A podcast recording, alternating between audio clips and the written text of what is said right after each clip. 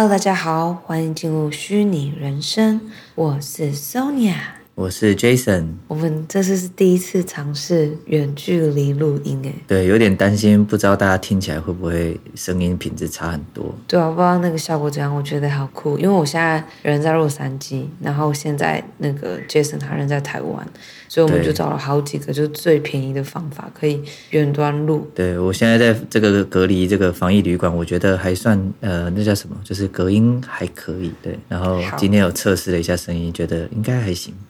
好，那我们就来开始进入我们今天的主题。好，今天我们要讲的是那个 Meta 跟雷朋有合作出一个智慧眼镜，叫做那个 Stories、嗯。然后这个眼镜怎么了？哦、了解，因为我就好像有听过这么你这么一说。哦、嗯，对，其实呢，这个眼镜它大概去年九月就已经有有上市了，但是。这今年的春天，就是最近又增加更多国家的发售，而且再增加了一些功能，例如说那个，因为这个眼镜有个很大的特色，就是可以录影，然后它也把原先只能录三十秒，也增加到一分钟。然后哦，顺便讲一下，大家有兴趣的话，这个眼镜是大概台币一万块，我不是业配哦，就是只是给大家一个这个资讯。哎，那那比我想象中还便宜耶，那它会不会工就是？它就是那个感觉用起来会不会很很慢啊，或什么的？我我是没有去试用过，但是我自己觉得呢，这个产品其实它更像是一个就是铺陈用的产品，它不是真的，它不是真的是很很完成、成熟度很高的一个产品，所以它更像是一个实验用的。而且你知道，它它名字取 Stories，其实就很像我们那个 IG 的那个 Story Time 一样。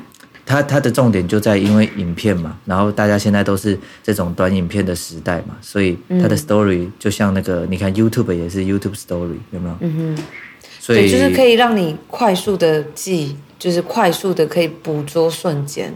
对，然后我觉得他就是在强调这个点，就是哦，你就是敲一下镜框，你的手指头敲一下镜框，你就可以开始录录影。但是我觉得这个也是衍生了一个问题嘛，就是呃一个隐私的问题，就是。你想想看，嗯、我们现在知道知道人家在拍我们，是因为人家拍他会很明显手机要举起来，对不对？然后甚至有些人要偷拍你，他手机也会呈现一个就是反正很不自然的角度，你可能就会感觉得到他这个人好像在用手机偷拍。但是，嗯，现在这个眼镜的话。他还是戴着，呃，要是戴墨镜，对不对？那你也看不到他的眼神，你根本不知道这个人现在在看着你。嗯、然后他甚至眼睛也不用看着、嗯、看着你，他只要面对着你这边，然后他敲一下镜框，他就可以开始录。我觉得从某种情况来说是是有点恐怖的，你懂我意思吗？嗯，我觉得对你这样子讲，就是仔细思考，好像是有点恐怖。可是我觉得他一开始被发明，就是一开始这样子做，就是为了说，就像我说。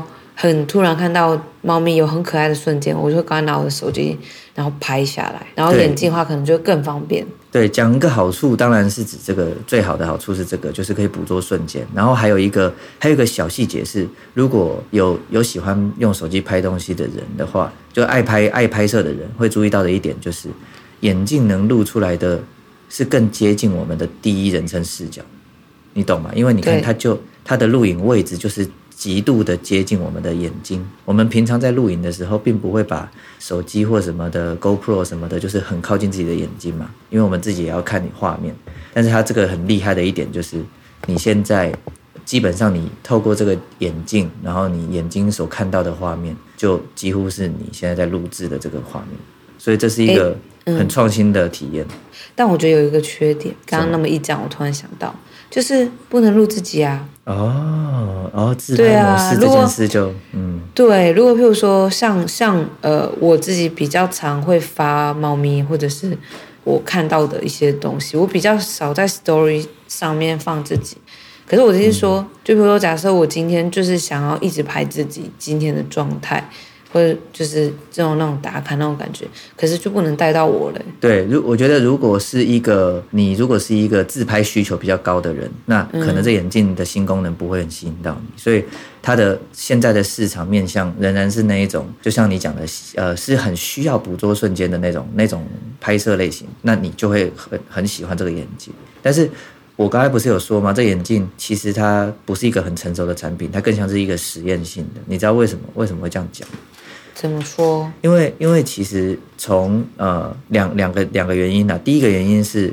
其实这个眼镜它更像是在测试以后的 AR，也就是扩增实境的装置能做到什么地步。就是你现在不是有看到那个玩游戏的人嘛，玩虚拟空间游戏的人，不是要带很多很笨重的机器在身上，对不对？嗯。那相对于这么笨重的眼镜，像 Ready Player One，你看，即便是一个我们常常拿它来讨论元宇宙的电影，但是你看它里头穿穿戴的装置仍然还是。还是就是有很多就是很重的眼镜在身上，那你不可能随时携带，然后随时好像一副就是随时带随时就可以进入游戏嘛？它还要透过很多的设定啊，然后戴好东西，什么头套什么的。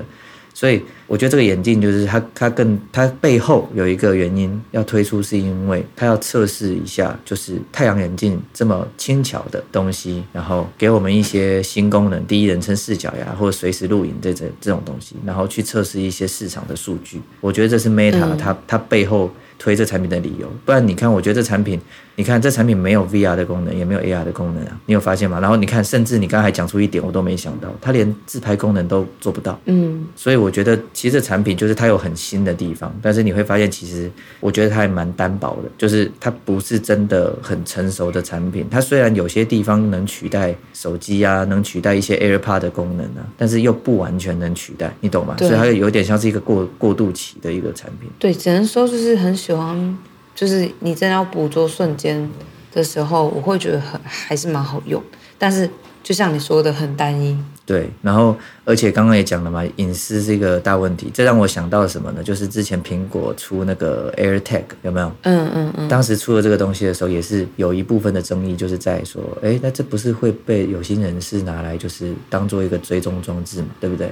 所以，嗯、而且而且确实哦，在 AirTag 出了之后，有还是会有出现那么一些新闻，就是就是 AirTag 被发现在自己的包包里，但是就是这 tag 不是你的。哦，对，有听到，嗯，对，所以我觉得这个眼镜也一样，我觉得有心人是想利用。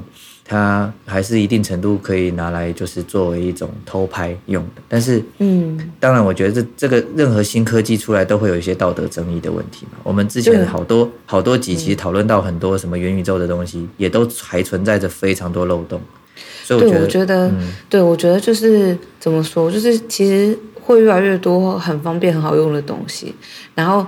所有东西其实，如果它它可以很好用，它也可以用不好的方式用，所以就变成我会觉得说，就是就是自己的安全啊，就是要更更提升就好，因为你不可能防所有的，就是你你不能去想着每一个东西被发明只能被好好的用，就是我会觉得说，不管这个东西它有没有隐忧，我们都要有。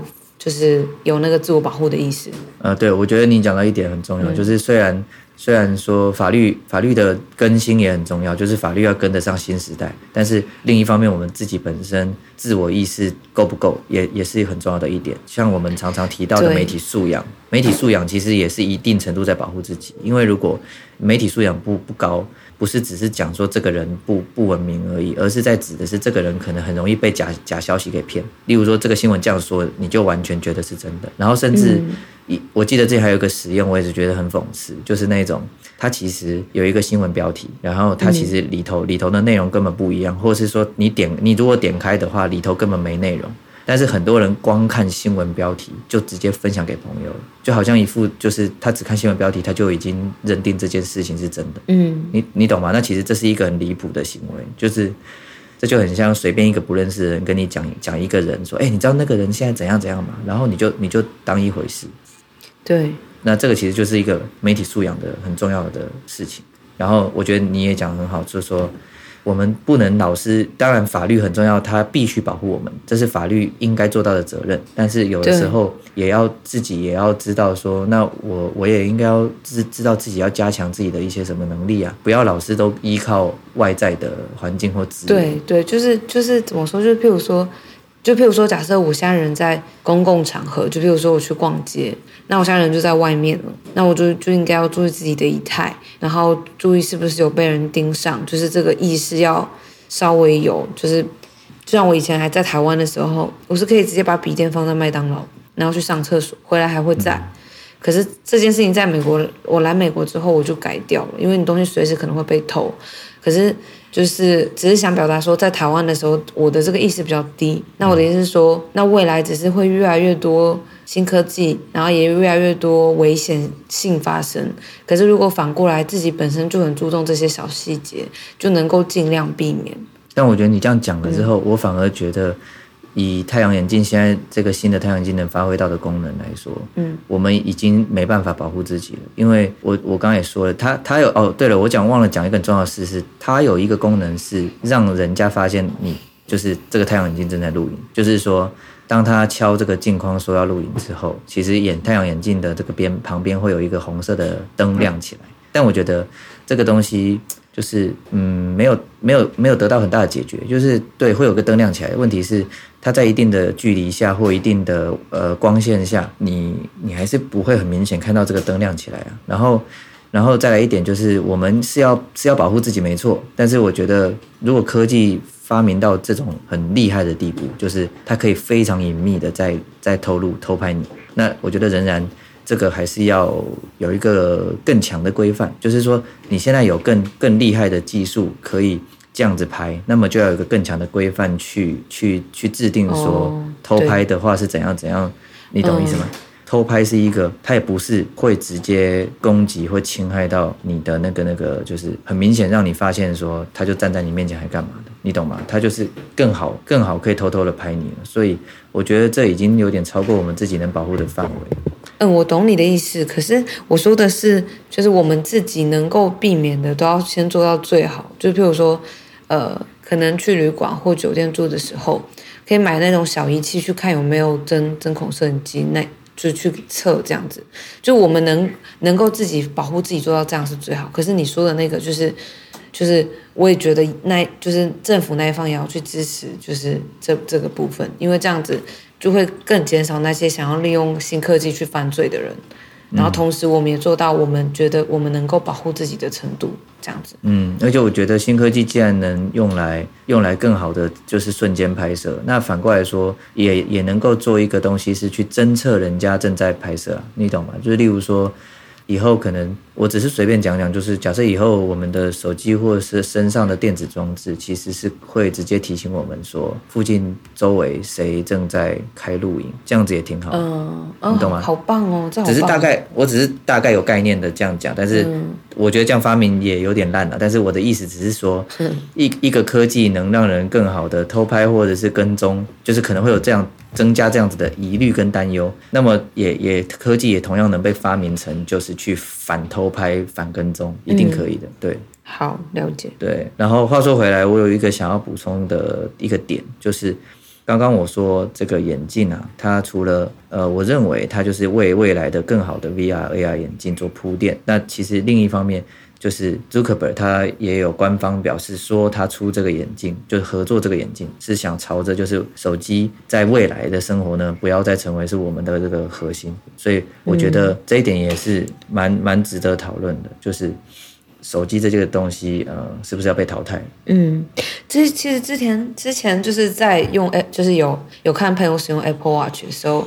就是我觉得它功能方便到，我觉得真的可以不依赖手机。可是那个时候又会想着说，手机的荧幕还是比较大，操作也比较方便。可是就，但是就内心会有一点觉得说，假设使用 Apple Watch 的话。有可能接下来要荧幕的东西，可能就是 iPad 啊。对，我觉得，我觉得差别就是说，是佩戴型的装置还是是手持。就是现在科技已经已经进步到让人觉得连手持都懒得了。就是因为你手机你还要放口袋，还要拿出来这样子。那嗯，那比比起这个来说，眼镜跟手表这种东西，它是直接佩戴在身上的。就你你不用有太多余的动作，你就可以直接去操作它。但是我觉得，嗯、我觉得现在确实手表也好。眼镜也好，还差那么一截，因为你记得我们前阵子就是有问朋友有用呃有用 Apple Watch 的朋友，然后就问他们就是使用的感想，然后我自己听完了，我是觉得说目前手表做的最好的一点是，它真的很像你的生活管家，就是我觉得手表目前最强的功能就在。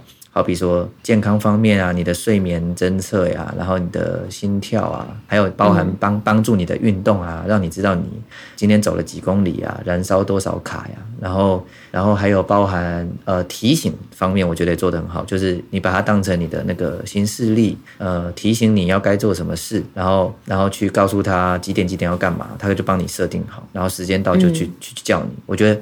这一点确实很强，但是你记得我们那时候做了一个实验，就很好笑，嗯、就是好像说目前的 Apple Watch 还没有办法直接直接接那个 Line 的电话吗？还是说没办法读取 Line 的讯息？你有印象吗？哦，就是如果你用 Line 打电话的话，Apple Watch 不会显示。对，好像还是要用手机先先接了才行。对，所以我就觉得，哎，这个地方是 bug 嘛，就觉得有点蠢。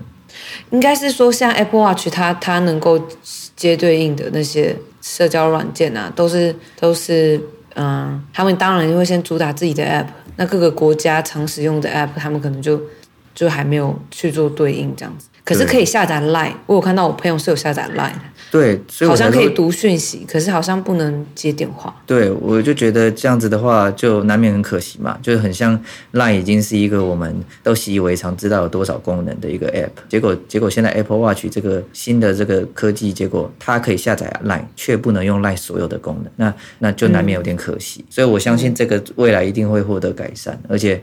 等以后手表，我觉得好比说能能能打字啊，或是语音辨识很高啊。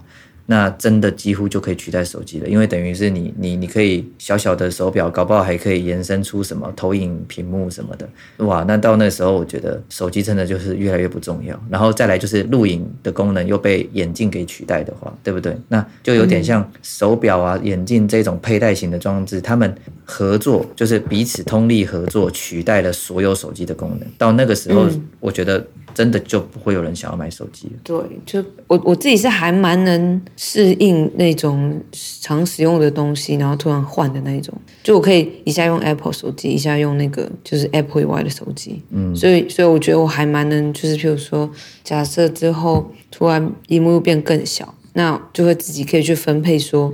哦，这是这个东西是拿来干嘛？现在就是会朝向着这种连连这种手持的东西都会没有掉，你懂吗？现在我觉得现在你看朱可伯他都官方声明了，代表代表确实就是那么一回事，意思就是说这些科技大厂他们想要推进的下一个时代的新技术，会影响到我们生活习惯的地方，可能会是手持这一块会慢慢被淘汰掉，嗯、而且这种淘汰的方式是是他们也主动在等于说有点难讲的有点难听一点是他们主。主动逼我们淘汰，你懂吗？未来他们开始出更厉害的、更厉害的手表、更厉害的眼镜，那我们自然就觉得手机越来越不方便，所以就嗯，他而且他们甚至到后面，他们应该都不会再出手机了。我觉得会是这样子，嗯。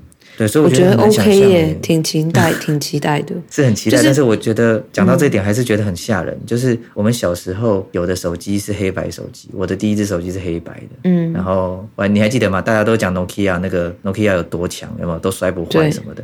然后从那个时代到有滑盖手机，你知道滑盖手机吗？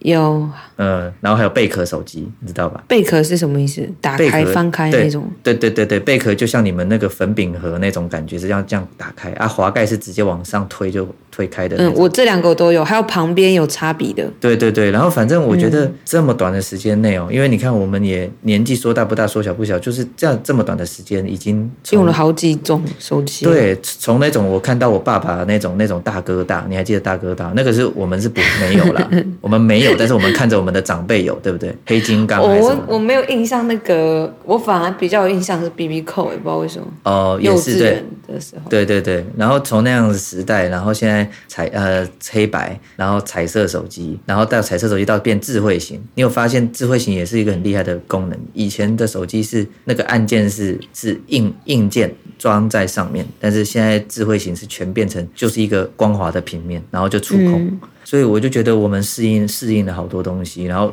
然后如今到了现在，很有可能未来的五到十年，我觉得手机可能没有人用。我我我觉得很很期待，但却又觉得很难以想象。我我其实后来就是觉得说，我还蛮期待的，就是就变成说手机它啊，如果说真的要看东西，那就是 iPad 就好了，用 iPad。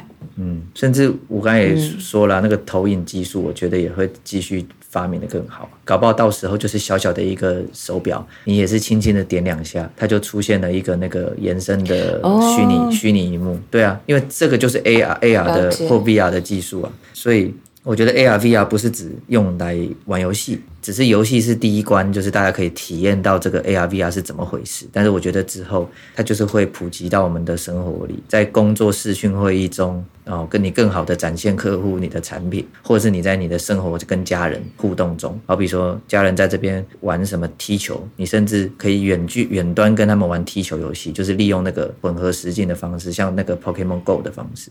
嗯，所以我就觉得哇，真的是很厉害这些新科技。然后现在好像发明的速度越来越快。嗯，对。好，那我们今天先讲到这里，因为时间差不多。嗯、然后就是第一次我们远距录音，然后不知道收音效果怎么样。而且你知道，就是因为你不在现场，就那个 vibe 就会没有很 感受很强烈，感觉就有点闷闷的。哦，而且而且我也我也有点担心，说我不知道我这边讲话，你那边多久才会收到？希望那个延迟不会太严重。没有，我觉得没有延迟，延迟的话是网络的部分。哦，那还好，我觉得我们两边网络今天都还蛮稳定，希望今天不会给大家太就是感受不会变差。嗯，对，然后一直有一个小声音，我不知道会不会收到，就是那个扫那个扫地机器人他在拖地，然后我我在录的时候，我以为因为他已经拖一阵子，就没想到他竟然可以继续拖到我们录完。我目前跟你聊天听起来是没有没有太大杂音，你那边，所以应该还可以。好，好吧，嗯、那就先今天先这样，那我们下期见了，拜拜。好，拜拜。